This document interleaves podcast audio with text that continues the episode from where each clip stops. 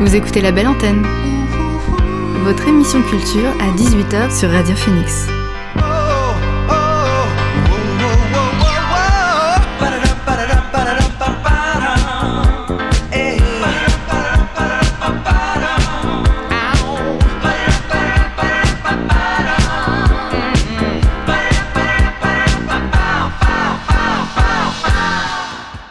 Bonjour à toutes et à tous, vous êtes sur Radio Phoenix et vous écoutez La Belle Antenne, votre émission sur l'actualité culturelle. Émission spéciale aujourd'hui parce qu'elle sera consacrée à vous faire découvrir le mouvement du modernisme brésilien qui fête ses 100 ans cette année. Alors c'est une émission qui a été imaginée avec Solène Dorigon et Vassili Ribron, tous deux enseignants-chercheurs à l'université Caen. Mais juste avant de rentrer dans le vif du sujet, on commence par notre traditionnel son du jour.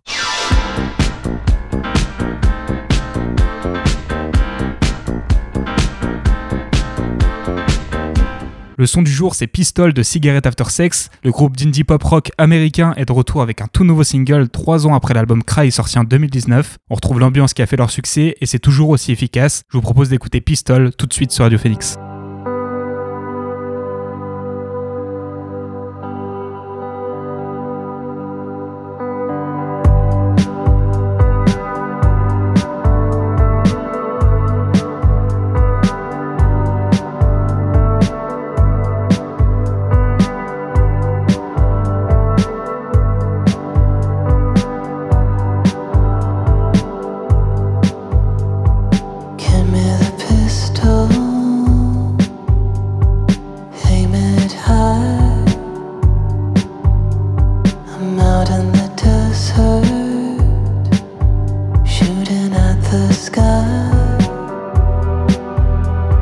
Cause I really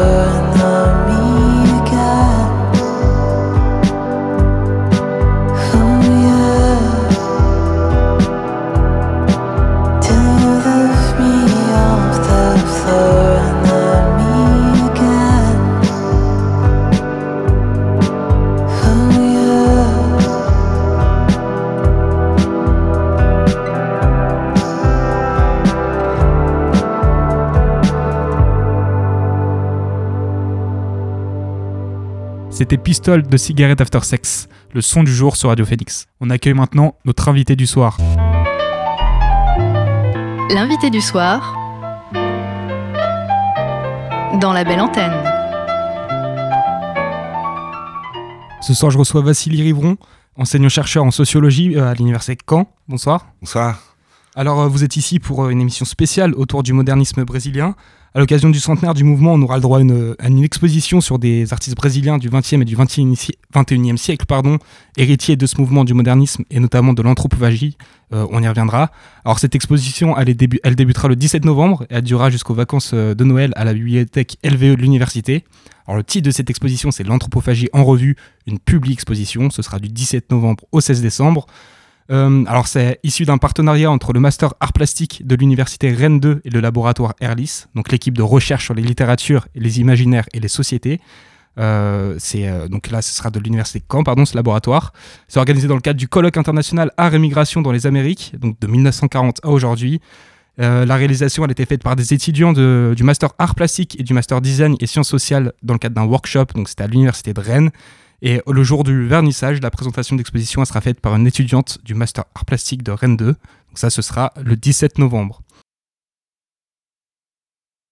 Alors le modernisme, c'est un courant qui est apparu dans l'entre-deux-guerres. Euh, pourquoi il est apparu et à quoi il renvoie concrètement? Voilà. Alors le terme moderniste, en fait, c'est un, c'est terme qui, qu'on retrouve un petit peu en Europe, mais qui, euh, dans le cas du, Brésil, regroupe un peu tous les mouvements d'avant-garde et qui euh, se coordonne sous euh, différentes revues et autour de différents manifestes tout au long des années 20 et, et 30. Alors, le modernisme s'est fait particulièrement ressentir dans l'art et dans la musique, notamment, avec comme point de départ peut-être la semaine de 22 Voilà, la semaine d'art moderne de 1922 qui a lieu à Paulo au théâtre municipal. C'est un événement qui, euh, qui synchronise en fait le toutes les différentes tentatives qui ont eu lieu dans les différentes disciplines euh, artistiques. Donc en fait, on avait déjà des mouvements euh, qui introduisaient un peu de, de l'iconoclasme dans les façons de, de, de, dans les arts plastiques, par exemple, dans la façon de figurer euh, les, thèmes. On avait aussi différentes tentatives dans le monde littéraire. Heitor Villa-Lobos, dans le champ musical, avait également fait toute une série de choses. Et la semaine de 22 va regrouper à São Paulo toutes ces propositions très novatrices, très provocatrices. Euh, voilà, dans un moment qui a eu un, grand écho et qui tend à être présenté aujourd'hui comme une espèce de révolution culturelle, un, moment fondateur en fait pour la culture nationale au Brésil.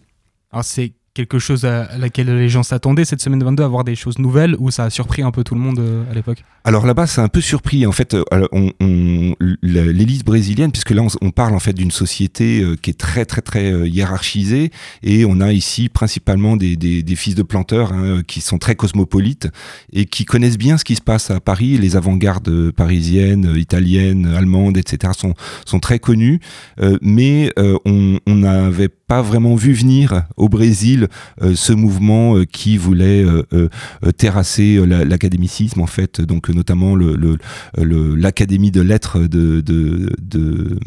brésilienne était prise un peu comme le, monde à abattre, qui était figé dans un formalisme et dans un suivisme en fait des, des tendances européennes. Alors, en l'espace de 10 ans, donc là, des années 20 aux années 30, on va dire, il y a une multitude de sous-courants. Il y a eu euh, l'iconoclasme, le régionalisme, l'anthropophagie, et chacun avait leur grande figure, leur représentant. Alors, euh, en fait, il y a, y a, différents moments. Ça, ça se, donc, effectivement, ce qui est, ce qui est très particulier euh, au, au, Brésil, c'est que, bon, en France, par exemple, on a différents courants. Euh, on a le primitivisme d'un côté, on a le surréalisme, Dada, etc. Et dans, le cas du Brésil, ces différents euh, moments se, se, se, apparaissent sous ce même terme moderniste qui commence avec le futurisme. En fait, 1922, euh, la semaine d'art moderne se déclare comme un mouvement futuriste inspiré du, futurisme italien de Marinetti qui tournera au fascisme là-bas. Et euh, au Brésil, on a différents manifestes qui se publient, alors des fois publiés par les mêmes auteurs. Par exemple, Oswald de Andrade ou Mario de Andrade sont des auteurs qui participent à différents moments et à, et à ce qu'on considère comme différents différents euh, mouvements. Euh, et puis, euh, en, gros, on a une transformation progressive au, fil de ces différents manifestes et revues entre un point de départ futuriste, un tournant un peu régionaliste où on commence à valoriser, alors, alors que le futurisme cherche à, actualiser l'art, c'est-à-dire tenir compte de, du mouvement d'urbanisation euh, très rapide qui a eu lieu notamment à São Paulo, qui était un tout petit bled euh, au début du XXe siècle et qui euh, va devenir une, une, une mégalopole vraiment d'une échelle incroyable avec, avec une industrie très active. Donc tenir compte un peu de l'accélération du temps, de l'urbanisation, de la problématique industrielle. Euh, donc ça, c'est plutôt pour le futurisme. Et puis, euh, à partir de 1924, par exemple, avec le manifeste Pau Brasil, qui est le, bois Brésil, euh, on, se dit, eh bien, nous allons arrêter d'être juste des importateurs, des suiveurs des tendances européennes. Il faut qu'on trouve notre position d'exportateur. Et ils prennent la métaphore du, bois Brésil, comme celle du café, comme celle du sucre, pour dire, nous aussi, on contribue finalement à la civilisation mondiale avec notre rapport spécifique. Et c'est ça qu'il faut qu'on trouve, c'est quel est notre rapport spécifique à euh, à, la, culture mondiale. Et puis après, euh, avec des euh, mouvements, ça, va se radicaliser un petit peu à la fin des années 20. D'un côté, on va voir l'anthropophagisme, dont on parlera peut-être un petit peu plus, et puis et, qui d'ailleurs est un peu la valeur consacrée jusqu'à nos jours. Et puis de l'autre côté, on a une radicalisation de droite avec des mouvements, par exemple Verde Amarelo, Ningasu Amarelo, ou après qui aboutiront finalement au manifeste intégraliste, qui va être la fondation d'un mouvement fasciste qui a failli prendre le pouvoir dans les années 30. Alors dans un instant, on va écouter une musique de Villa-Lobos. Peut-être juste avant un mot sur ces grands noms du mouvement. Oui, alors Hector Villa-Lobos, c'est une figure euh, centrale hein, dans, le, panthéon des artistes de, musique savante au Brésil. Euh, c'est euh, quelqu'un qui va à la fois intégrer rapidement les, avant-gardes de, de Bussy, notamment, et puis après qui va s'intéresser, d'ailleurs on a à côté un bâtiment Eric Satie.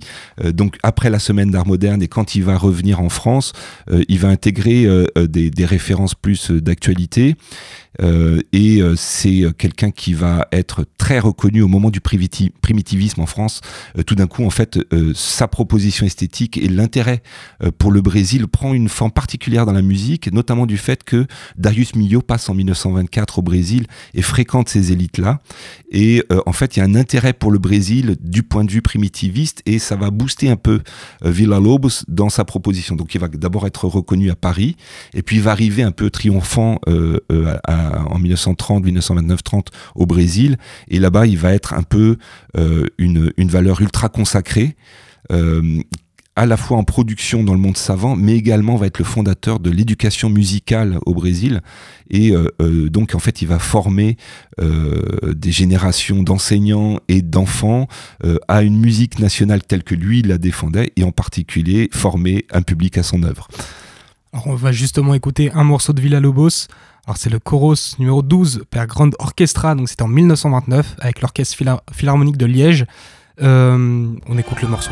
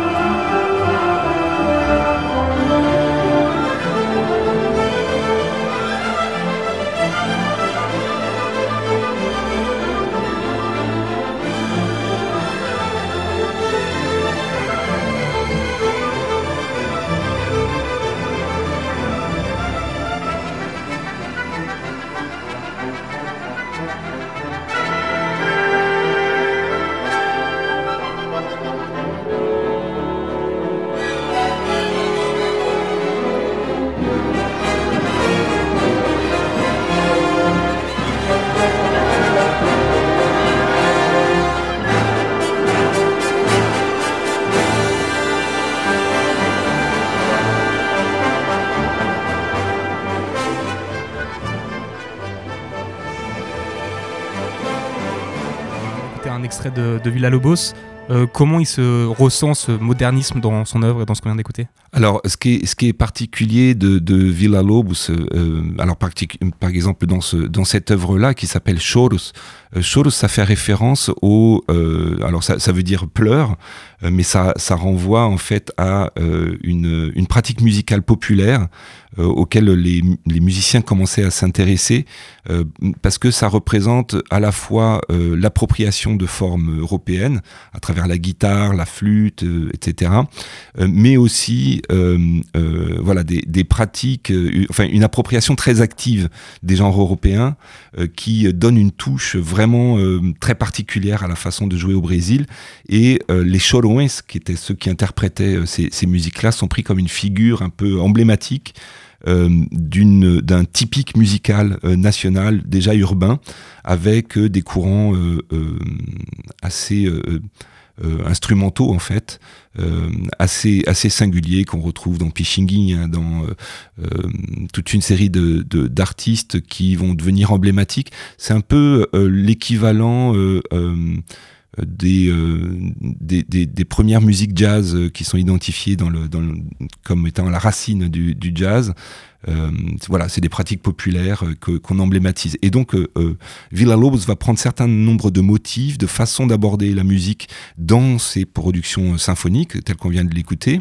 Et puis, dans d'autres productions, il va être beaucoup plus frontal dans la, la, la, composition moderniste, où il va introduire justement des choses. Alors, concernant les cholons, et c'était notamment des gens qui jouaient au piano d'une façon très particulière ou à la guitare d'une façon très particulière. Et lui, il va être l'introducteur de la guitare classique la guitare espagnole en fait dans la, musique classique, euh, et il va introduire aussi par exemple des percussions euh, euh, typiquement liées au, culte afro-brésilien comme la gogo, les percussions de, fer qu'on utilise dans les, rituels afro-brésiliens et qu'on va utiliser également dans la samba. Donc voilà, il y a, y a dans son intention de prendre des motifs et des ressources issues du populaire et les combiner avec les avant-gardes les plus en pointe au niveau international. Alors le modernisme, euh, a, enfin, a provoqué une grande effervescence, on va dire, dans le milieu culturel à cette époque au Brésil, et notamment au niveau du développement des institutions culturelles, qui a été bien plus précoce qu'en France, par exemple. Oui, alors ça c'est très intéressant. Alors il faut qu'on redonne un petit peu peut-être le cadre large euh, sur le Brésil de cette époque. Euh, on peut donner juste trois éléments pour comprendre la problématique sociale qui se pose, outre la transformation morphologique dont on a parlé, euh, l'urbanisation, etc.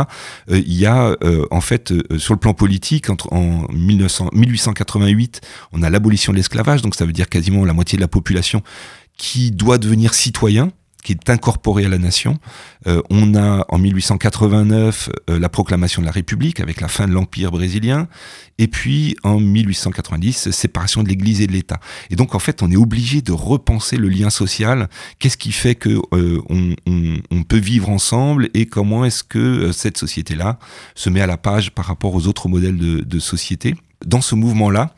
Euh, et les, les, alors ce qui est particulier, c'est que les, comme je le disais tout à l'heure, les, les, modernistes, les hommes de lettres, les hommes d'art, de beaux-arts, euh, sont euh, plutôt des gens issus de, de, l'oligarchie agraire. C'est une façon en fait de transformer à un moment. Il y a toute une série de, d'études sociologiques qui montrent qu'il y a un effet intergénérationnel où, euh, euh, à un moment de déclin de l'industrie du sucre et du café, en fait, les fils de ces élites-là se reconvertissent à des professions intellectuelles. Et en fait, les positions dominantes sur le plan économique se reconvertissent en positions dominantes sur le plan intellectuel et ils vont introduire, en fait, euh, ils vont participer à la construction de l'État national centralisé au Brésil et ça va se concrétiser très euh, très euh, matériellement, c'est-à-dire que euh, les intellectuels modernistes vont contribuer à la formation du premier ministère, par exemple, de l'éducation et de la santé en 1932, qui devient ensuite ministère de l'éducation et de la culture. Donc, on est plus de 15 ans avant la création du premier ministère de la culture en France.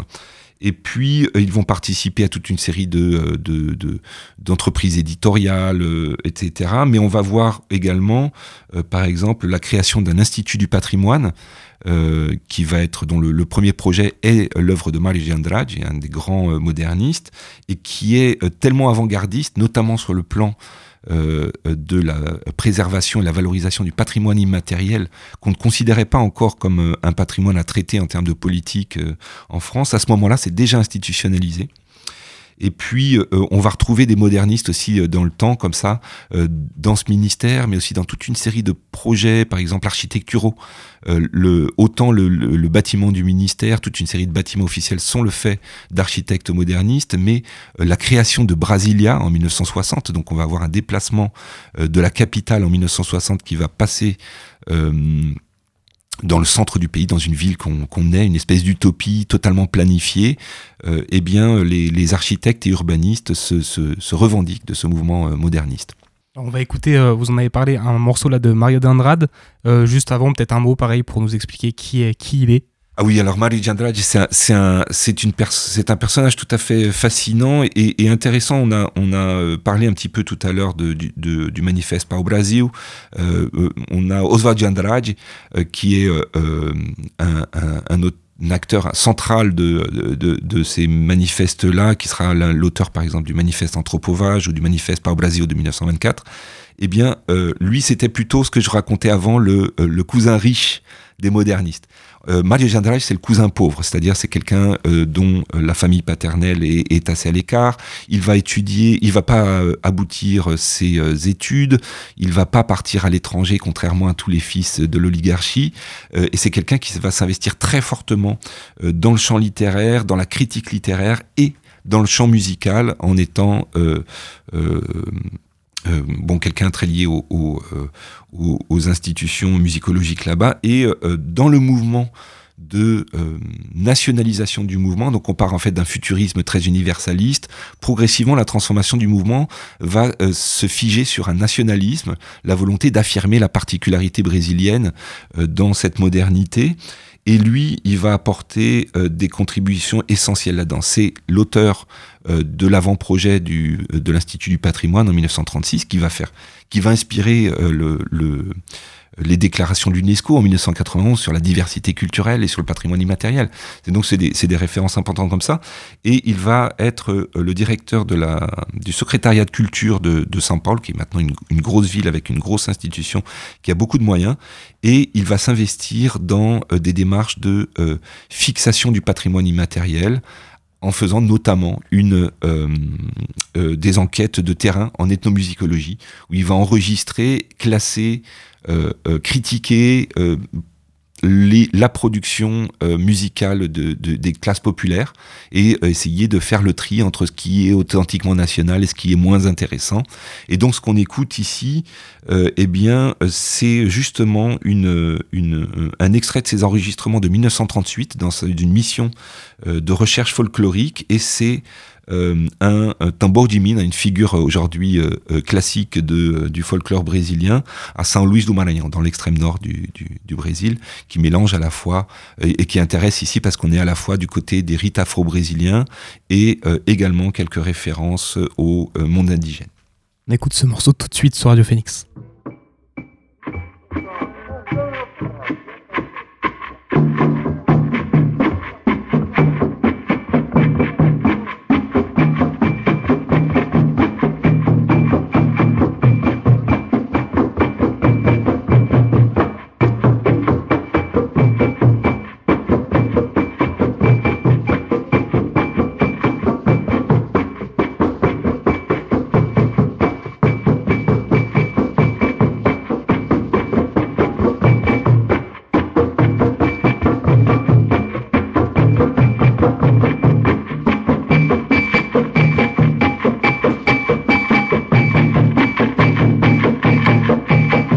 Intéressant en fait dans ce, dans ce morceau, c'est que on, on, a ici à la fois un relevé de l'authenticité des pratiques du peuple euh, et en même temps euh, une, une, une on, rassemble ce matériel et on le communique à d'autres personnes. En l'enregistrant, euh, ça permet d'y accéder, etc. Et ça va devenir euh, un, espèce de répertoire dans lequel on peut puiser pour créer donc les, intellectuels, les nouveaux créateurs musicaux vont aussi avoir ces références-là euh, au moment de créer euh, par la suite dans les mouvements dont on va parler euh, tout à l'heure.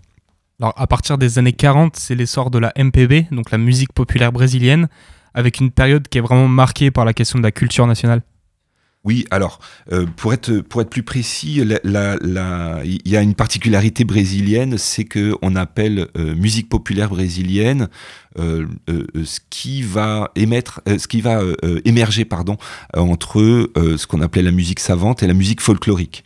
Et en fait, les industries, le développement des industries culturelles, notamment à travers la radio, mais aussi à travers le disque un peu plus tard, eh bien, euh, euh, va faire émerger une catégorie euh, musicale entre ces deux pôles-là et qui emprunte aux deux côtés. C'est-à-dire, on va avoir une musique de, de radio, mais qui s'adresse euh, quand même aux, aux, aux, classes moyennes et aisées jusqu'à à la fin des années 50. En fait, cette musique industrielle, cette industrie musicale vise principalement ces classes-là, urbaines, euh, classe moyenne et aisée, et euh, va emprunter euh, à la fois aux registres légitimes sur le plan international, autant la musique savante que le jazz, et les registres régionaux des classes populaires. Et donc on va avoir un espèce de d'espace musical, notamment dans les radios, où vont se rencontrer des artistes extrêmement différents et où notamment, eh bien, on a parlé tout à l'heure de Villa Lobos qui a trouvé en fait une façon de, de se consacrer euh, en euh, s'investissant dans la culture de masse par l'éducation, par les structures scolaires, eh bien on va avoir d'autres euh, artistes comme Radamej Niatali qui eux, eh bien au lieu d'aller vers l'État, ils vont aller vers le marché, mais ils ont la même formation musicale. Ce sont toujours des musiciens savants extrêmement en pointe au niveau international et en même temps avec des prétentions euh, des prétentions euh, avant-gardistes euh, qui sont très socialisées. Euh, euh Radamés Niatali, par exemple, est un fils de, de des, migrants italiens de, Porto Alegre, au sud du Brésil. Et quand il va arriver à Rio dans les années 20, il va être entièrement, pardon, dans les années 20, c'est plutôt à la fin des années 20, début des années 30, il va être très intégré aux membres descendants d'Italiens du modernisme, notamment euh, Cavalcanti, Portinari, des grands peintres euh, euh, modernistes. Euh, il va les fréquenter au quotidien et ça va être, ça va infuser aussi dans sa proposition esthétique ou dans le champ de la culture commerciale finalement, eh bien il va investir. Alors initialement il, il, il vit ça comme une condamnation. En fait, il a loupé, il n'a pas été reçu euh, dans un concours euh, pour euh, être dans un conservatoire et c'est un peu la carrière à laquelle il se, il se vouait et il se résigne à devenir ouvrier de la musique pour la musique commerciale. Mais en fait, il va dorer le blason de cette musique populaire qui va devenir très légitime et très sophistiquée. En fait, il va investir énormément de ressources, euh, de ressources du monde savant pour donner, pour habiller en fait une musique populaire qui est perçue comme un peu nue, un peu brute. Elle est authentique, mais pas sophistiquée. Et donc, c'est lui qui va donner ce traitement et il va y avoir un intérêt vraiment très accentué euh, sur les arrangements et on peut écouter ça notamment dans la musique euh, qu'on vous présente qui est 1 euh, à 0, 1 à 0 qui fait référence à des, jeux de foot et qui emprunte au registre totalement populaire de l'accordéon mais avec vous voyez une, on est déjà dans de l'hybride. On ne sait pas si c'est de la musique populaire ou savante qu'on écoute.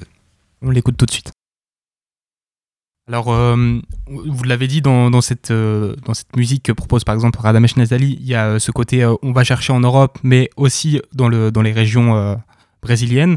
Et donc, ouais, ça, ça a traduit un peu ce qui se passe dans le pays de manière générale sur la culture nationale, qu'est-ce qu'on doit garder, qu'est-ce qu'on doit exclure quelque part. Hmm.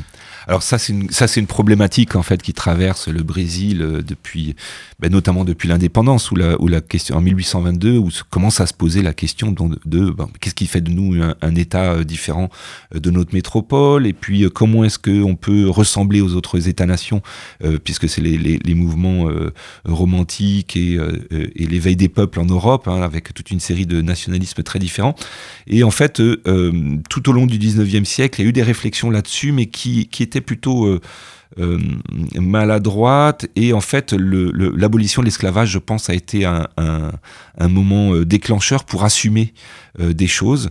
Il faut savoir que donc l'histoire du Brésil est, est, assez complexe et c'est un peu, on peut la comparer à l'histoire des États-Unis, par exemple, avec beaucoup de courants migratoires. Alors historiquement, une population autochtone très diversifiée qui existe, des arrivages coloniaux, d'abord des, des, des, Portugais des Français. Hein. Les Français ont voulu s'installer aussi là-bas, essayer euh, de, de, gagner quelque part sur le sur l'empire portugais, mais sans grand succès. Euh, et euh, ensuite un apport de, de migration forcée avec des esclaves massifs. et en fait, donc on a une, espèce de melting pot qui, qui se crée, qui initialement est très hiérarchisé, donc ni finalement les apports indigènes et africains dans la culture des élites, alors qu'en fait c'est assez évident. Et puis à partir de l'abolition de l'esclavage, la proclamation de la République, on se dit que ben ah, au lieu d'en avoir honte, euh, eh bien, soyons fiers de ce qui fait notre particularité, c'est notre capacité euh, à assimiler des apports très différents, de les combiner de façon très différente. Euh, c'est ce qui va singulariser le Brésil finalement euh, et euh, permettre de penser son unité. Donc on a cette, ce mythe des trois races qui est constamment retravaillé et qui, dans le mouvement moderniste, va prendre des formes un petit peu plus radicales, novatrices, provocatrices et euh. C'est-à-dire que on, on, euh, le mouvement anthropophage, ce qu'il propose, c'est une métaphore. Hein, euh, on a également au moment du primitivisme, mais aussi en référence également à, des, toute une série de théories freudiennes, en, Europe, un, mouvement, enfin des, références au cannibalisme, notamment du côté de Picabia. mais au Brésil, c'est quelque chose qui n'est pas forcément exotique.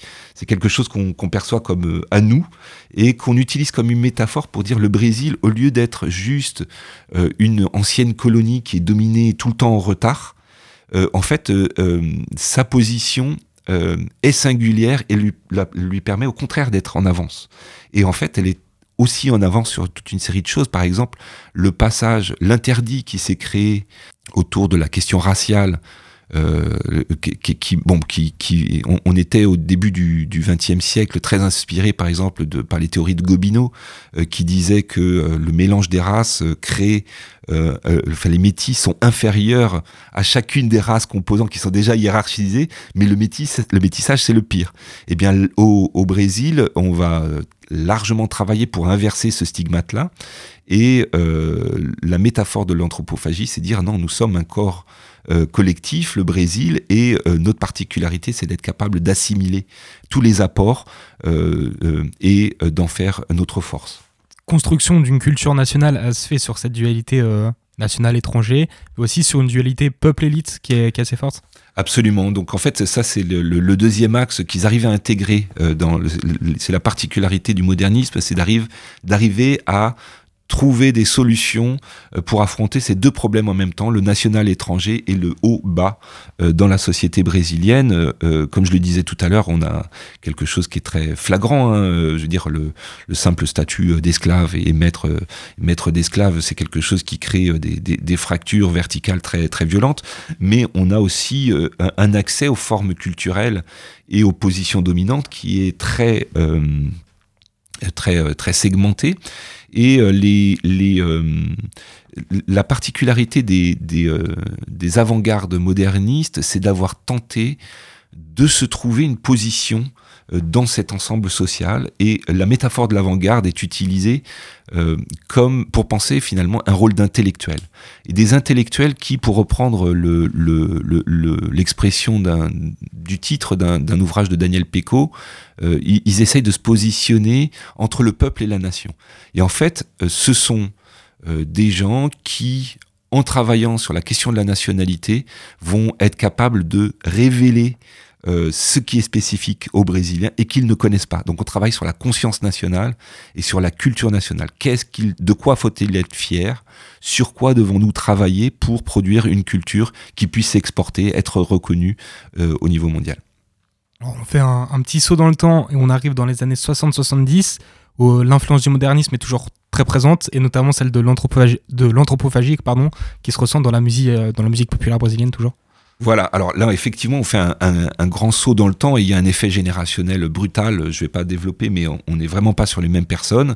Mais ce qui est intéressant, c'est que, euh, en fait, la musique, il faut dire ce qui est, dans le mouvement euh, de la semaine de 22 et des années 20 et 30, n'était pas une partie dominante. Alors, on avait Villa Lobos, on avait un certain nombre d'autres propositions comme Camargo Guarnieri, on a des formes comme Radamés Niatali qui sont un peu plus marginales à ce moment-là, qui vont devenir centrales après.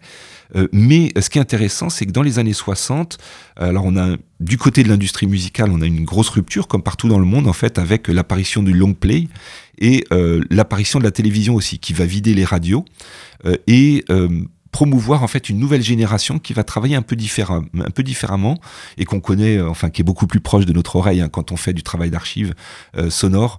tout d'un coup, quand on passe aux, années 60, on est sur des choses qui nous sont très familières en termes d'écoute. Et là, ce qui est intéressant, c'est que cette génération-là, va prendre le modernisme du côté hein, de, la, musique industrielle, hein, c'est-à-dire de, la musique pour disque, euh, eh bien on va avoir des prétentions avant-gardistes à ce moment-là.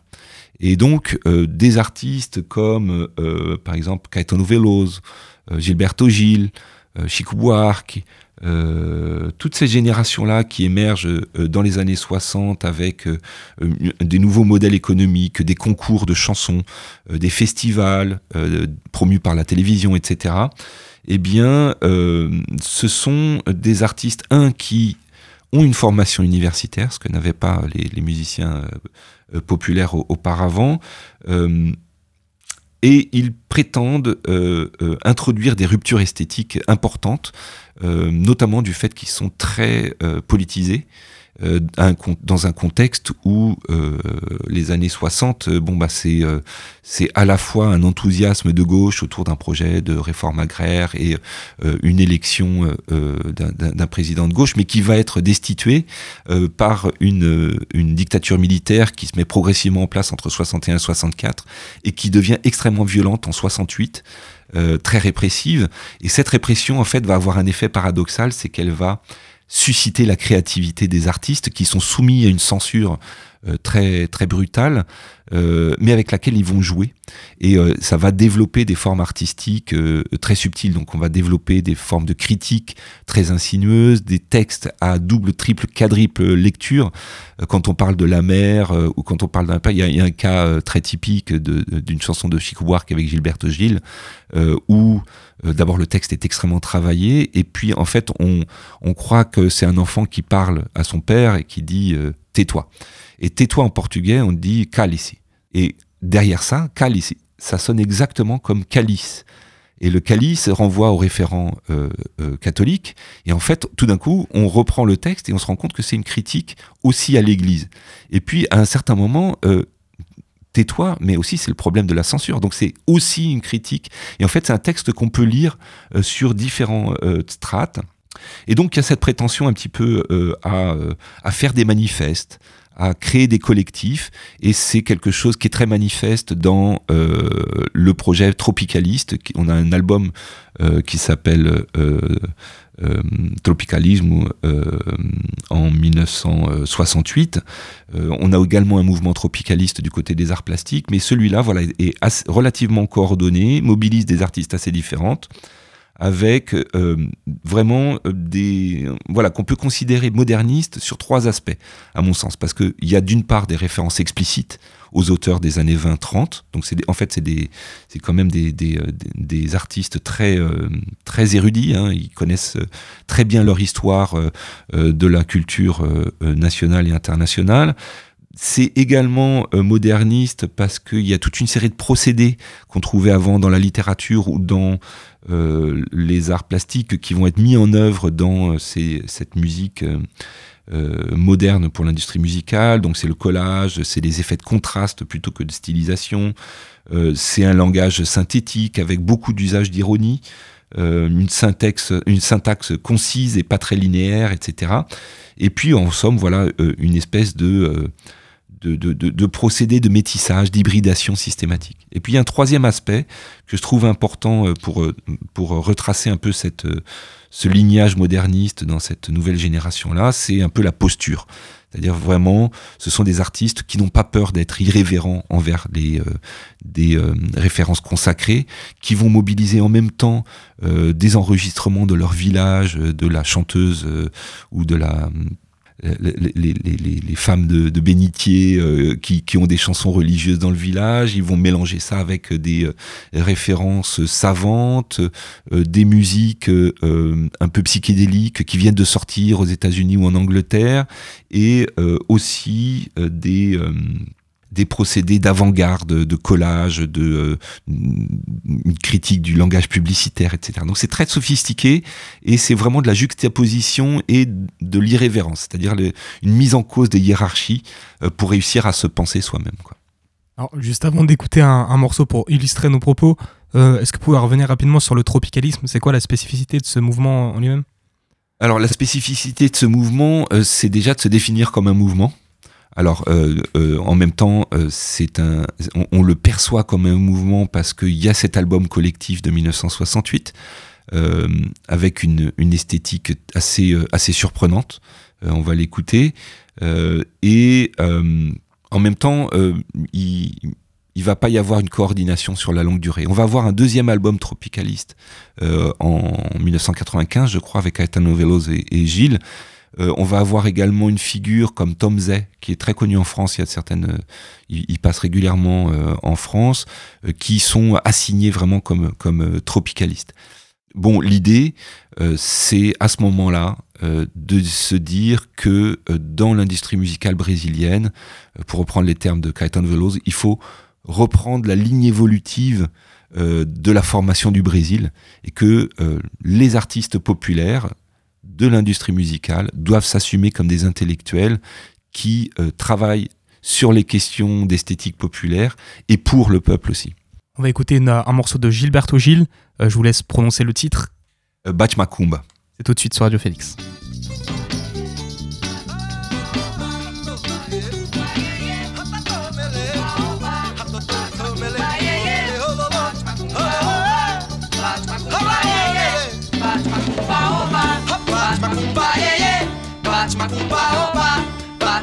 Cuba, yeah, yeah. Batman, Cuba, oh.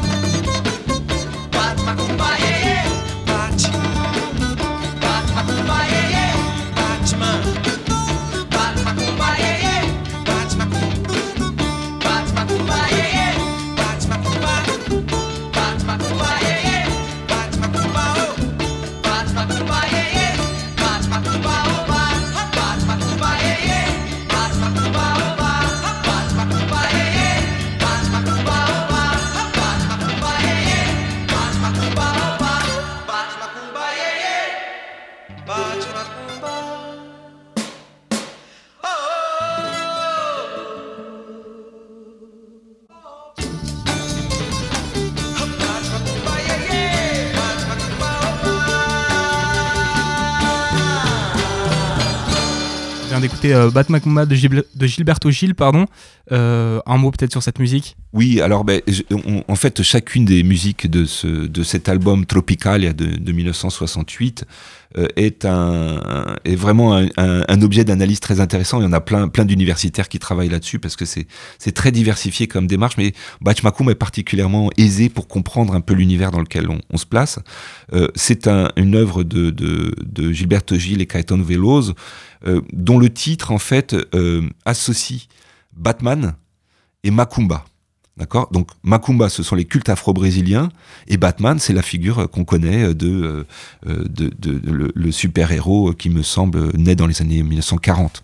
Et donc euh, on, voit que on a des références de la culture euh, euh, pu- populaire, industrielle, internationale, etc. Et en même temps, euh, on l'intègre à une réalité brésilienne qui est empreinte de religion, de mysticisme, et notamment de mysticisme inspiré d'Afrique.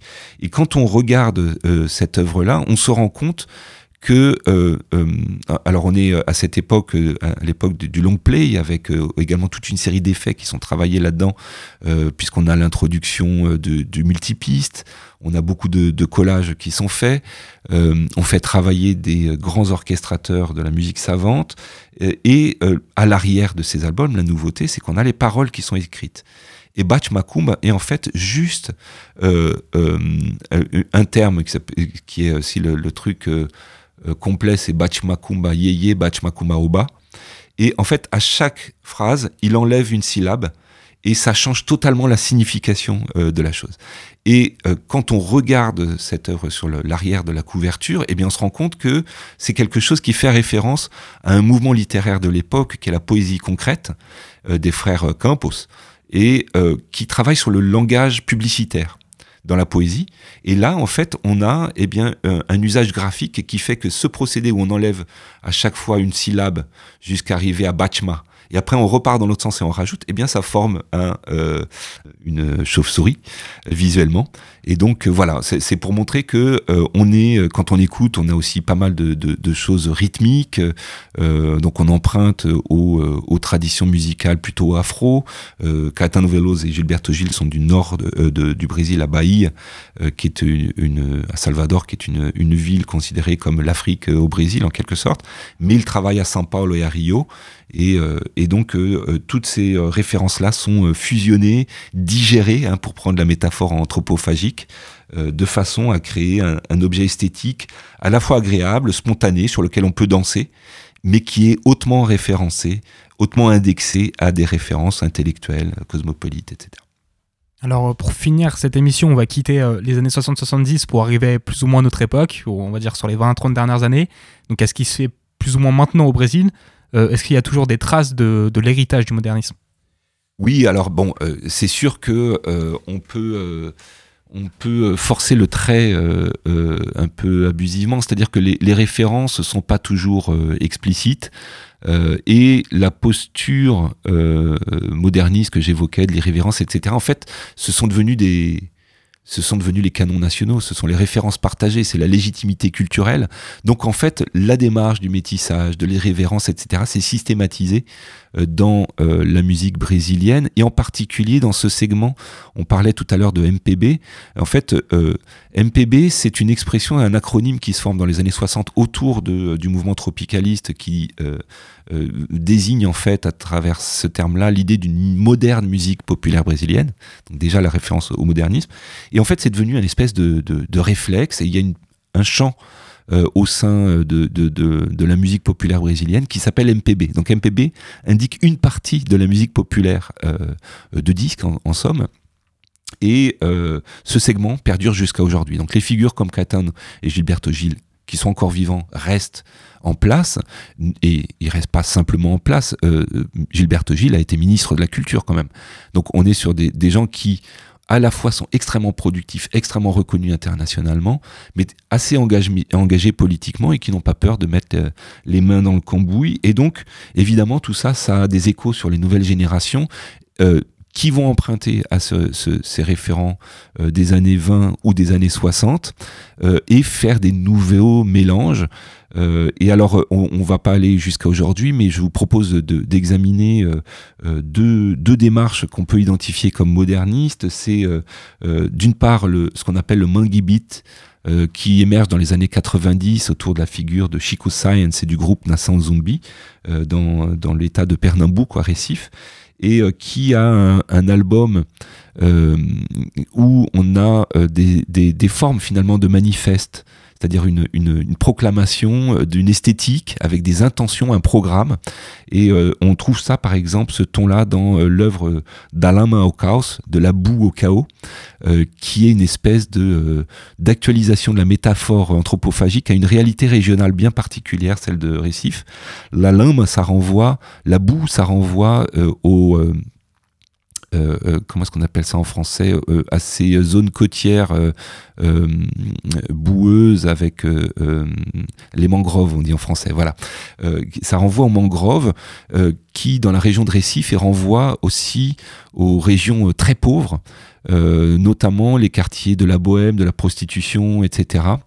Euh, et euh, euh, en prenant cette, métaphore anthropophagique, en fait, ils, se définissent comme soit des cueilleurs de crabes, soit comme des crabes eux-mêmes, qui se nourrissent de cette boue qui accumule à la fois les sédiments venant de la nature en contact avec la mer, mais aussi toute la poubelle de la ville euh, et en fait, c'est euh, la, condition des, de ceux qui récoltent euh, les, crabes, c'est une condition à la fois misérable mais authentiquement brésilienne, et, qui se nourrissent de cette diversité d'apports naturels, de, de, poubelles industrielles, etc., pour produire une, une culture authentiquement brésilienne. Et donc, dans leur esthétique, eh bien, c'est prendre à la fois le référent du maracatu, qui est une tradition euh, euh, afro-brésilienne locale liée aux cultes locaux et au, mode de représentation des anciens esclaves, euh, et s'inscrivent dans les musiques urbaines internationales en empruntant à la fois les guitares saturées du, rock dur ou également aux musiques urbaines, et ça s'entend très bien. Justement, on va écouter Dalama Chaos de Chico Science tout de suite sur le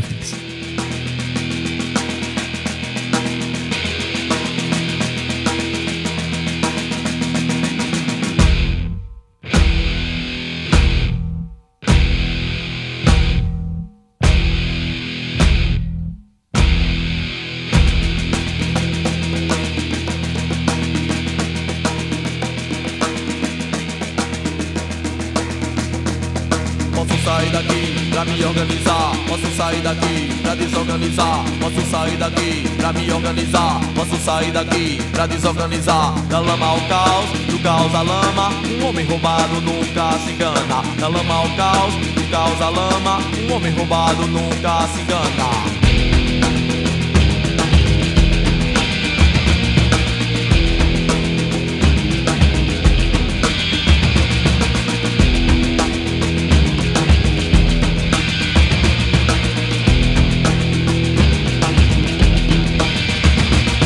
queimou, queimou a lama do rio. Eu vi um chié andando devagar e um aratu pra lá e pra cá.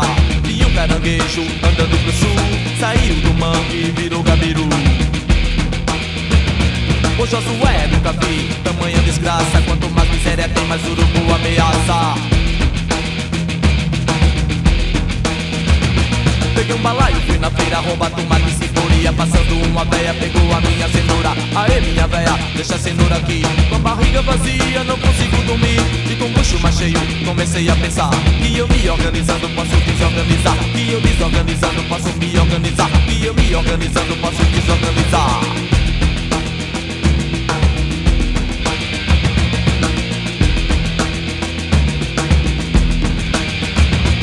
Da lama ao caos, à lama Um homem roubado nunca se engana. Da lama ao caos, do caos à lama Um homem roubado nunca se engana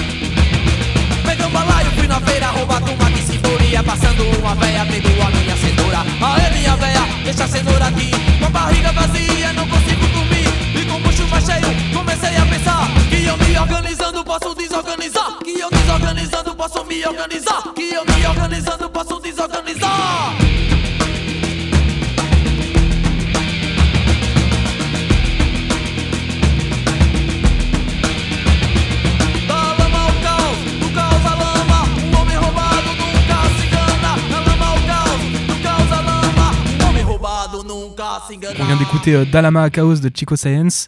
Et on va réécouter une autre musique tout de suite. Je vous laisse l'introduire, Vassili. Oui, bien sûr. Alors, euh, ça, c'est euh, Heavy Metal du Seigneur, c'est le Heavy Metal du Seigneur. Et c'est une autre chanson. Alors, c'est un petit peu la même époque, c'est les années 90. Ça, c'est une œuvre de, de Zé Caballero.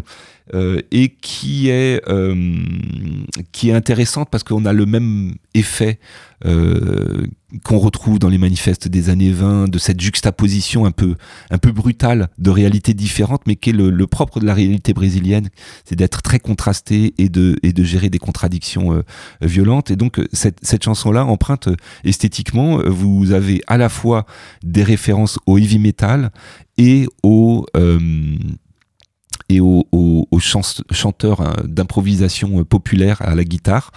Euh, brésilienne. Avec, alors on retrouve ça à la fois dans certains jeux de cordes qu'on écoute, mais aussi dans la façon euh, d'énoncer, parce qu'il y a une poétique euh, traditionnelle, folklorique, à la guitare qui est, qui est présente ici dans ce morceau-là, qui est aussi une, une dénonciation des, de la réalité de ce moment-là, qui n'a fait que qu'empirer depuis. Là, on est en 95, aujourd'hui on est en 2022. quand il dénonce un petit peu euh, l'absurdité euh, de euh, là en fait c'est une critique du monde évangéliste qui, gagne en importance au Brésil et qui est qui est lié en, partie au, succès du bolsonarisme actuel quoi. Eh bien là il met en, tension en fait le, le, parallèle entre le paradis et le et l'enfer. euh, et euh, un petit peu euh, avec beaucoup d'humour et d'irrévérence, voilà, met, en scène le, le, parallèle entre le diable et, et, et Dieu. On écoute Heavy Metal do Senior de ses Camalero.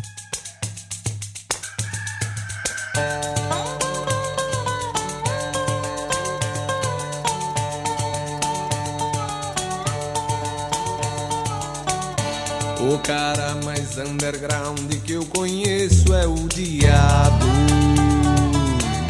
Que no inferno toca cover das canções celestiais. Com sua banda formada só por anjos decaídos. A plateia pega fogo quando rolam os festivais. Enquanto isso, Deus brinca de gangorra no playground. Do céu com santos que já foram homens de pecado. De repente, os santos falam: toca Deus um som maneiro. E Deus fala: aguenta,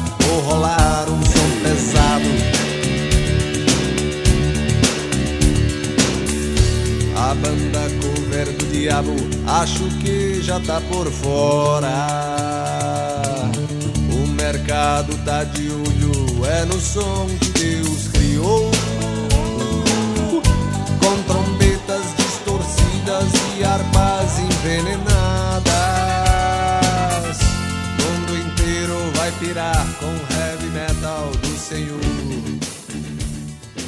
Donc on vient d'écouter Zé Caballero, euh, Heavy Metal du Senhor, et euh, il y a une autre référence populaire dans, dans, dans l'instrumentation. Ça commence par euh, un tambourin qui joue le, le, rythme de l'embolade, qui est une autre forme d'improvisation poétique. Euh, très intéressante et qui d'ailleurs euh, avait euh, inspiré des artistes français. Vous savez qu'on a une, on a en France une tradition littéraire de Languedoc et on ne savait pas comment la mettre en musique. on avait également des références médiévales à la poésie d'improvisation et on ne savait pas comment la mettre en musique. Et on a à Toulouse par exemple les Fabulous Troubadours euh, qui dans les années 90 s'inspire de la démarche brésilienne et de ce rythme-là, l'embolade, pour mettre en musique de la poésie euh, occitane. Euh, donc voilà, donc, et ce qui montre le succès finalement de la démarche de Pau Brasil, anthropophagie, d'inventer une culture brésilienne qui soit d'exportation, c'est qu'aujourd'hui, la musique brésilienne et le Brésil est représenté à travers sa musique de façon très positive. Ça influence d'autres courants. Si on va regarder le jazz des années 70, si on regarde la bossa nova, dans les années, euh, à la fin des années 50 euh, en France, le, avec le, des prix à Cannes. Euh, si on regarde le fait que ben, je vois dans, chez mes enfants, ils connaissent de la musique brésilienne avec leurs copains, eh bien c'est le résultat aussi de cette transformation, de cette affirmation euh, de ce que c'est qu'être brésilien et de comment l'exprimer euh, à travers les arts. Et donc ça continue évidemment jusqu'à aujourd'hui.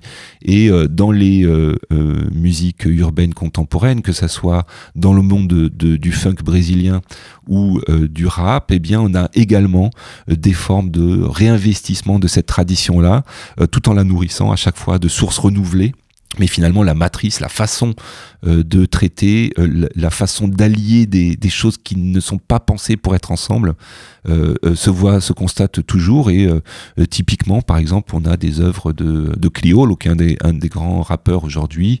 Eh bien, il n'hésite pas à aller convoquer des artistes de la MPB des années 60 pour faire des duos qui nous sembleraient improbables aujourd'hui en pensant au rap, mais en fait, un rap très bien instrumenté, très bien orchestré, avec des références légitimes autant dans le monde du rap que dans le monde de la, de la MPB proprement dite. Bah merci beaucoup Vassili Rivon d'avoir été avec nous sur la belle antenne. C'était un grand plaisir de venir vous voir.